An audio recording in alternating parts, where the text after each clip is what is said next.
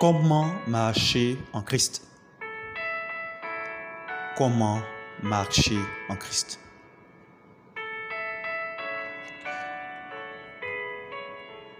Concernant en fait cet enseignement, nous allons dans un premier lieu expliquer simplement la marche avec Dieu. La marche d'un homme qui veut grandir en Christ se résume en trois étapes. L'apôtre Pierre le présente dans le livre de 1 Pierre chapitre 2 versets 1 à 6.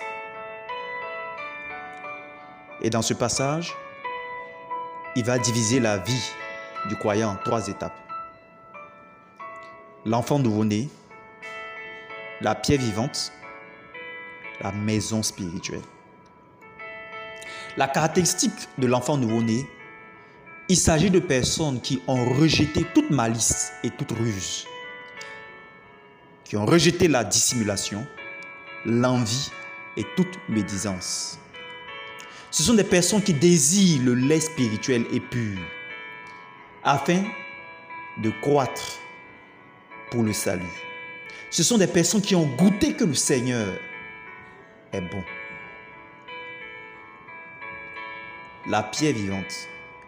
La pierre vivante concerne des personnes qui s'approchent eux-mêmes du Seigneur. C'est la caractéristique des croyants qui vivent une vie rejetée par les hommes, comme Jésus, mais choisie et précieuse devant Dieu. Ce sont des personnes qui s'édifient eux-mêmes. Troisièmement, la maison spirituelle. En premier lieu, la maison spirituelle est un saint sacerdoce. Des croyants qui vivent dans une sainteté totale. Ce sont des personnes qui offrent des victimes spirituelles, c'est-à-dire des âmes qui ont bâti des hommes et qui les présentent agréables à Dieu par Jésus-Christ. Ceux qui croient en eux, c'est-à-dire de l'engagement qu'ils ont pris à marcher avec Christ, ne sont point confus. Cette façon de présenter la marche chrétienne était aussi effectuée par l'apôtre Jean. Dans 1 Jean 2, versets 12 à 14, l'apôtre Jean présente le croyant en trois structures, trois étapes. Le petit enfant, c'est-à-dire des personnes dont leurs péchés sont pardonnés à cause du nom de Jésus. Des personnes qui ont connu le Père. Les jeunes gens, c'est-à-dire des croyants qui ont vaincu le malin, qui sont forts, en qui la parole de Dieu demeure. Les pères, ce sont des croyants qui connaissent celui qui est dès le commencement, qui ont ce qu'on appelle des révélations spirituelles et qui ont connu celui qui est dès le commencement.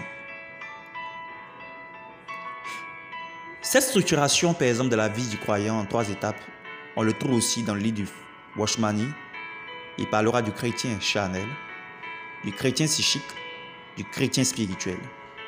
Et dans la structuration même de la Bible, la Bible va nous présenter la vie du croyant suivant les évangiles, la vie du croyant suivant les actes des apôtres et la vie du croyant suivant les épîtres et la révélation.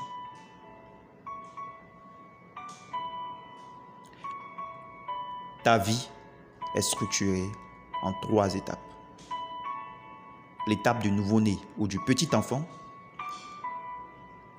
l'étape du jeune Jean ou encore de la pierre vivante, l'étape du Père ou de la maison spirituelle.